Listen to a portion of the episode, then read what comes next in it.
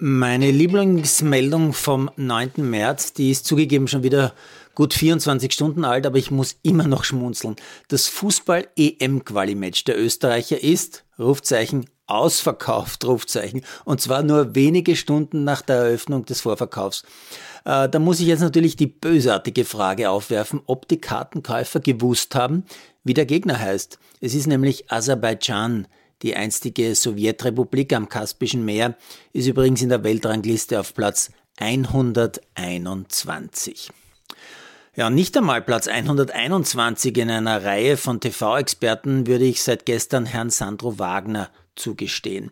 Der ehemalige Durchschnittskicker wird in Deutschland schon seit längerer Zeit als Experte geradezu gehypt, ist mir schon mehrfach aufgefallen. Mir ist äh, ebenso lange schon unangenehm aufgefallen, ob seiner Überheblichkeit und Selbstgefälligkeit beim Experte sein. Herr Wagner glaubt wirklich alles zu wissen und alles zu können. Und seit gestern, seit dem Bayern-Spiel gegen Paris, weiß ich, was Herr Wagner definitiv nicht weiß. Er weiß nämlich nicht, wie man sich in der Öffentlichkeit benimmt.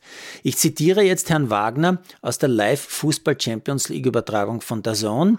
Äh, da schwärmt er gerade über einen PSG-Spieler und sagt dann Folgendes der ist sensationell schnell. Das ist Vollgas ohne Tempobeschränkung, was hoffentlich so bleibt, lieber Herr Habeck. Ja, ich schwöre, das hat er wirklich so gesagt beim Fußball. Aber klar, wenn völlig überbezahlte Fußballer mit ihren 500 PS-Schlitten nicht mehr fahren dürfen, so schnell wie sie wollen, wo kämen wir denn dahin? Naja, äh, das war aber noch lange nicht das Ende des Schwachsinns von Herrn Wagner. Er sagt dann auch noch Folgendes. Gutes Spiel, liebe Zuschauer und Zuschauerinnen. Wobei, zuerst Zuschauerinnen. Heute ist ja Weltfrauentag. Glückwunsch. Gibt's eigentlich einen Weltmännertag? Ja, auch das hat Sandro Wagner in dieser Fußballübertragung tatsächlich genau so gesagt.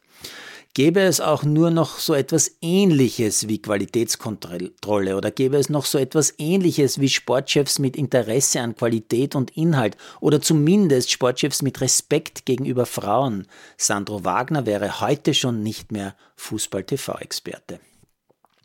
Ja, jetzt allerdings äh, unbedingt noch kurz zu hochwertigem Sport. Beim Biathlon-Weltcup war heute in Östersund zu sehen, äh, im Einzelrennen, also in 20 Kilometern, äh, dass es die Deutschen doch geschafft haben, den allerersten Sieg der Saison zu erringen in Person von Benedikt Doll. Er hat als einziger 20 Mal getroffen, war also ohne Fehlschuss. Simon Eder patzt nur beim allerletzten Stehenschießen einmal und wird damit Neunter. Bei den 15 Kilometer der Frauen gewinnt Vira vor Vitozzi, also wird in Südtirol gerade heftigst gefeiert, glaube ich.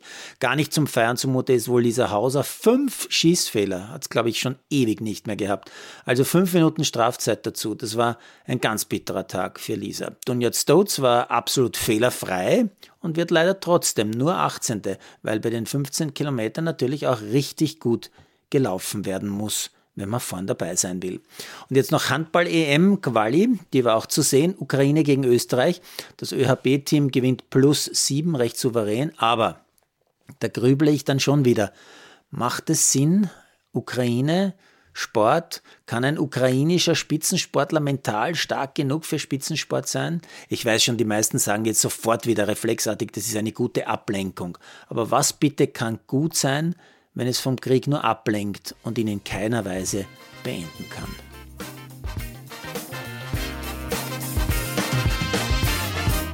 Produziert von Malderino Chiesens.